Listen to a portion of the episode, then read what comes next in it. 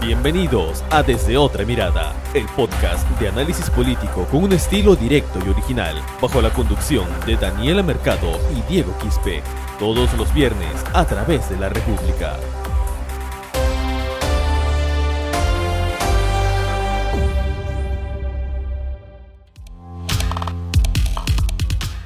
¿Qué tal amigos que se conectan a través de este podcast desde otra mirada? Estamos en el capítulo número 13. Los saluda una vez más su amigo Diego Quispe y antes de empezar con este programa quiero dar la bienvenida también a nuestra compañera Daniela Mercado que ya nos acompaña en esta edición. Daniela, ¿qué tal?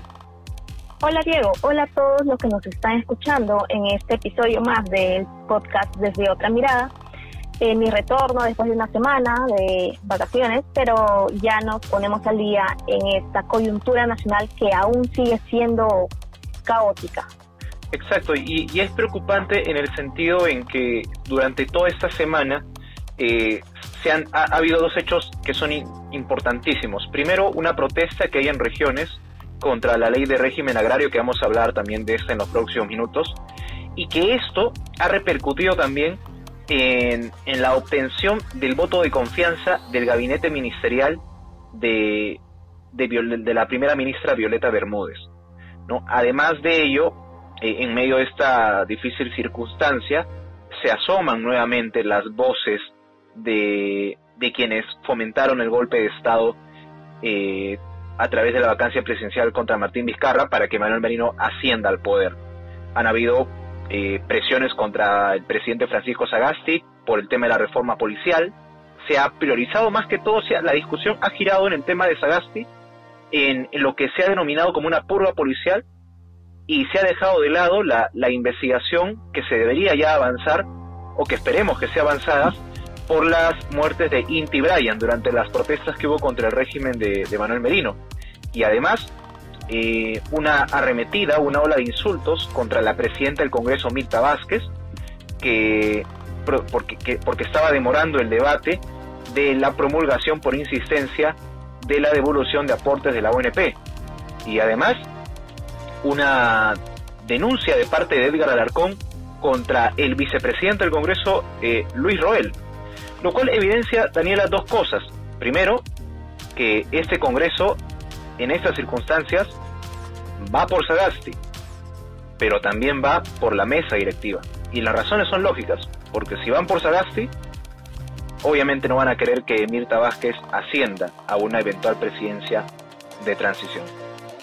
Como mencionas, Diego, esta es una intencionalidad que ya tiene una, una relación muy directa con estas mismas bancadas que apoyaron la vacancia presidencial de Martín Vizcarra.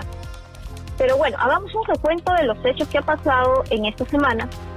Uno de los principales es que el día de ayer, jueves 3 de diciembre, se dio el voto de confianza del Congreso de la República al gabinete ministerial liderado por Violeta Bermúdez, con 111 votos a favor, 7 en contra y una abstención. Resaltemos que estos siete votos en contra son de congresistas de la bancada de Unión por el Perú, la misma que promovió la vacancia presidencial o golpe de Estado contra Vizcarra Cornejo, del Frente Amplio, el congresista Enrique Fernández Chacón, de Podemos Perú, eh, que fue la abstención, y una legisladora no agrupada, que es Marta Chávez. Esta, estos siete congresistas decidieron no darle la confianza al gabinete pese a que nuevamente estamos en medio de protesta. Bueno, ellos tendrán sus razones, la población sacará sus conclusiones al respecto, y, en todo caso sería analizar y, estar fiscalizando cómo actúan estos congresistas. Ahora, cabe resaltar que eh, la sesión había sido programada para que continúe hoy viernes, pero se aceleró, como mencionas, por estas protestas, por el paro agrario. Exacto, porque, o sea, en un momento, ¿no? ayer eh, a las 3 de la tarde que se retomó el debate del voto de confianza, estaba programado que faltaba todavía la intervención de 20 congresistas. Y la cuestión era que para ese momento ya se había reportado el congresista del Frente Amplio, Lenin Bazán, había reportado de que en la libertad había, se había suscitado la primera pérdida humana, un joven de 20 años. que habría fallecido presuntamente producto de estas grescas que ha habido en estas protestas contra la ley del régimen agrario. ¿no? Entonces, eh, Jorge Jenner Muñoz Jiménez. Sí, lamentamos la, el fallecimiento de un joven de 20 años, un joven de 20 años, y que bueno, eso dio un giro inesperado en el, en el debate del voto de confianza. Claro, como mencionas Diego, eh, esta situación se vio eh, cambiada totalmente, tal vez los congresistas se vieron obligados a no seguir hechos, esta, este voto de confianza que le dieron al Poder Ejecutivo para que justamente los ministros comiencen a trabajar en estas regiones en las que los ciudadanos están exigiendo sus derechos. Ahora, cabe resaltar también, Diego, que un día antes de que eh, la primera ministra se presente ante el Pleno, Rubén Vargas, quien hasta en ese entonces era ministro del Interior, renunció, ¿no? Y esto guarda mucha relación con lo que mencionas, el regreso de cómo se considera o, ha sido calificado también a, ciertos congresistas como los golpistas, los que apoyaron el golpe de Estado. Ok. ¿Por qué se dio esta renuncia a Rubén Vargas? Por, eh, como también lo hemos mencionado en nuestro diario, la guerra sucia que hubo detrás de su salida. Y además, y además porque la, permanencia de, Vargas, ¿no? Eh, y despertaba, e, exasperaba los ánimos en el Congreso. Era quizás más complicado para el Ejecutivo obtener el voto de confianza teniendo a, Rubén Vargas como ministro del Interior, a sabiendas ¿no? de que ya días antes en la Comisión de Defensa las bancadas de Unión por el Perú y Podemos Perú habían arremetido contra él. Y a eso sumémosles un punto importante, Daniela, que Rubén Vargas era ministro del Interior y en ese momento los principales responsables de que del desenlace de las protestas en el norte y el sur era la policía. ¿Te imaginas qué hubiera pasado si se reportara el primer muerto, no, teniendo, teniendo a Rubén Vargas de ministro del Interior? Se hubiera armado una agresta, una agresta en el hemiciclo. Claro, de hecho que como mencionas ya estaban condicionando el voto de confianza si es que él no salía, ya se había presentado una moción de censura también para él, perdón, una moción de interpelación y, entonces esto ya se veía venir, ¿no? Eh, la denominada reforma policial le pasó la factura al ministro. y sin duda los cambios en la en la policía, en la institución policial han sido de oposición, se han mostrado en rechazo, mayormente eh, bajo el argumento del pase recibo de los 20 generales de la policía, que ha sido cuestionado por las bancadas Acción Popular, Podemos Perú, UPP. ¿No? Consideremos UPP, que es liderado por Antarumala, que justamente está encarcelado por muerte de policía. Qué contradictorio también. Exacto. Y ahora lo al final, como ya lo mencionaste, le otorgaron la investidura al gabinete de Violeta Bermúdez, pero más que una confianza, yo hablaría de una especie de tregua. No te doy una tregua para que puedas resolver las protestas eh, después del debate del voto de confianza eh, y después de haber eh, recibido la investidura, los ministros se reunieron con el presidente Francisco Sagasti. No porque, por un lado, y hay un punto relevante para resaltar, Daniela, es que quienes fomentaron el golpe y, que, y quienes buscan arremeter contra la mesa directiva del Congreso, comenzaron a cuestionar el hecho de que si, por ejemplo, se pidió la renuncia de Manuel Merino cuando hubieron dos fallecidos en las protestas contra su régimen de facto, aplicaron esa lógica para decir entonces Sagasti debería dar un paso al costado porque hay un muerto en, su, en su gobierno. No, pero creo que son circunstancias totalmente distintas. Primero, porque las protestas contra el régimen de Manuel Merino, como ya lo mencionó, fueron contra el régimen de Manuel Merino, que carecía de legitimidad. Y las, las protestas en el norte y el sur son contra una norma, contra un régimen laboral. Y este régimen laboral no lo ha impulsado el, el gobierno de Francisco Sagasti. Data del año 2000. Del año 2000, desde que en la dictadura de Alberto Fujimori, el entonces ministro de Agricultura, José Klimper, ex candidato a la vicepresidencia con Fuerza Popular, y actual integrante del Banco Central de Reserva, eh, se impulsó una norma, que era la ley del fomento agrario. Y por eso actualmente eh, en ICA los agrotrabajadores le llaman a esta, a esta legislación eh, la ley Klimper. La ley Klimper.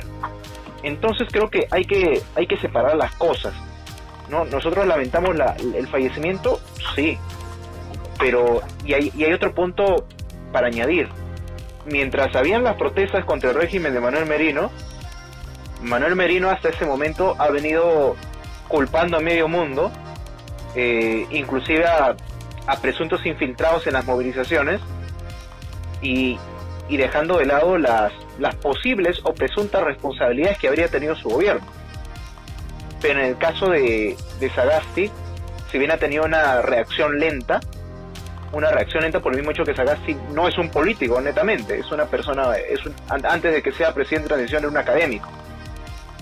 Pero creo que los, el tratamiento de cada conflicto es totalmente distinto. Pero a mí me apena, Daniel, en el sentido en que se está usando no el hecho de lo que está pasando con el paro agrario para eh, asumir un rol revanchista de lo que pasó en el gobierno de Manuel Merino. Claro, definitivamente, eso se muestra y es una clara muestra eh, que en eh, la sesión plenaria justamente la congresista Marro Chávez dijo, ¿no? Entonces el gobierno va a caer por esta muerte, sin diferenciar el contexto y las circunstancias como has mencionado. Claro. Hasta el día de hoy es el quinto día diario ahora se ve el, bloqueo en las vías de Panamericana Sur, otras vías principales de esta y Panamericana Norte. En esta última es donde murió Jorge Jenner Muñoz, de 19 años, como indicas. Producto de, de lo que hasta ahora no está del todo claro, pero sería la caída de un perdigón en su cabeza, pese a que la autoridad policial lo ha negado, ¿no? Pero, ¿qué es lo que están exigiendo estos manifestantes? Principalmente que esta ley, eh, denominada Ley Klimper, Benefició sí dio un auge a este sector agrario, pero principalmente benefició a las empresas, nuevamente, y no a los trabajadores. Los trabajadores al día de hoy, los que están en, eh, en planilla, ganan 39 soles al día, menos de 40 soles al día por muchas veces más de 9 horas. Y a pesar, eh, bueno, ciertos trabajadores han conversado con ese diario y han señalado que de ese monto incluso hay descuentos por trámites o papeleos. También los descuentan si faltan al trabajo, pero le descuentan 80 soles. Eh, no hay vacaciones, no tienen los beneficios porque no están en planilla. Entonces, ¿cuál es la, principal crítica? Que esto se ha dado desde hace años, los reclamos son desde hace años también, en este Congreso, el congresista Lenin Bazán también propuso una, un proyecto de ley para modificar esta, esta ley Klimper, pero si no es por estas protestas no se tocaba el tema, lamentablemente. Eh, la, la, otra, la otra incógnita es los agrotrabajadores piden la derogatoria de la ley de fomento agrario conocida como ley Klimper. El problema es, se deroga esta norma y los trabajadores de, del agro, de la agroexportación, van a entrar en un régimen general que no garantiza que les pueda brindar un, un sistema formal de labor. Entonces, eh, el Ejecutivo ha elaborado un proyecto de ley, una alternativa. Eh, según eh, fuentes del Parlamento, en la Junta de Portavoces habrían decidido ¿no? Este, como que no priorizar el proyecto del Ejecutivo, sino priorizar las propuestas legislativas que ellos tienen, que es también derogar la norma, pero que no, no deja claro cuál sería el piso que les van a dejar a los trabajadores una vez derogada esta ley de fomento agrario. Eh, en este momento el Congreso viene debatiendo justamente la, derogatoria de esta, esta norma. Eh, pero mientras tanto en ICA se iba a dar una, una cuarta mesa de diálogo, una cuarta mesa de diálogo, donde habían acudido el ministro de Trabajo Javier Palacios, el cardenal Pedro Barreto y los empresarios. Pero, los, pero ningún dirigente ha ido a la, a la, a la sede de los Luis de Gonzaga de Ica. Los han dejado plantados. Y uno se pregunta qué ha pasado. Ya estamos en el quinto día y, y no hay todavía como blanco. Claro, mencionan también de que justamente estas manifestaciones no tienen a un líder, a cabezas con las cual con las cuales llegar a acuerdos. Pero justamente esto se da porque también estos trabajadores no tenían, el, eh, no podrían formar los sindicatos, que esta misma ley eh, permitía eso, ¿no? Que no haya sindicatos. Al no haber sindicatos, lamentablemente no hay un líder de los trabajadores de cada empresa. No hay un gremio que lo represente. Claro, entonces esto es consecuencia también de que esta ley que a un inicio, en un inicio tendría que ser solo temporal, ha sido prolongándose sin considerar realmente los derechos de esos trabajadores. Dieron más las ganancias de las empresas, pero no los de ellos, los de los trabajadores, que al fin y al cabo es al que se, el gobierno se debe de ver y, cumplir todas las políticas públicas. Pero bueno, Diego, entonces eh, estamos a la espera de, de la decisión que tome el Congreso. Lamentablemente este tema es uno que no va a quedar del todo claro si es que se aprueba, como mencionas, eh, el proyecto que, que van a que ya van a debatir dentro de poco en el, en el pleno del Congreso. Ya lo están debatiendo, vamos a ver qué, qué sucede. Vamos, qué, qué sucede, porque la pelota en sí está en la cancha del Congreso. Ellos son los únicos que pueden modificar esta legislación y brindar una alternativa. Si no, mientras eso, las carreteras también van a seguir bloqueadas y el abastecimiento de alimentos eh, también va a ser perjudicado. Bueno, hemos llegado ah, ya a la parte final del programa, nos ha ganado el tiempo, es un tema muy complejo, pero vamos a estar la próxima semana analizando, como siempre, la coyuntura política aquí en Desde Otra Mirada, Daniel. Listo. Aquí en Desde Otra Mirada, Daniel. Listo, muchas gracias por escucharnos, nos vemos en el siguiente episodio. Esto fue Desde Otra Mirada, el podcast de análisis político con un estilo directo y original. Sigue nuestros episodios a través de Spotify, iBox, Google Podcast y las redes sociales de la República.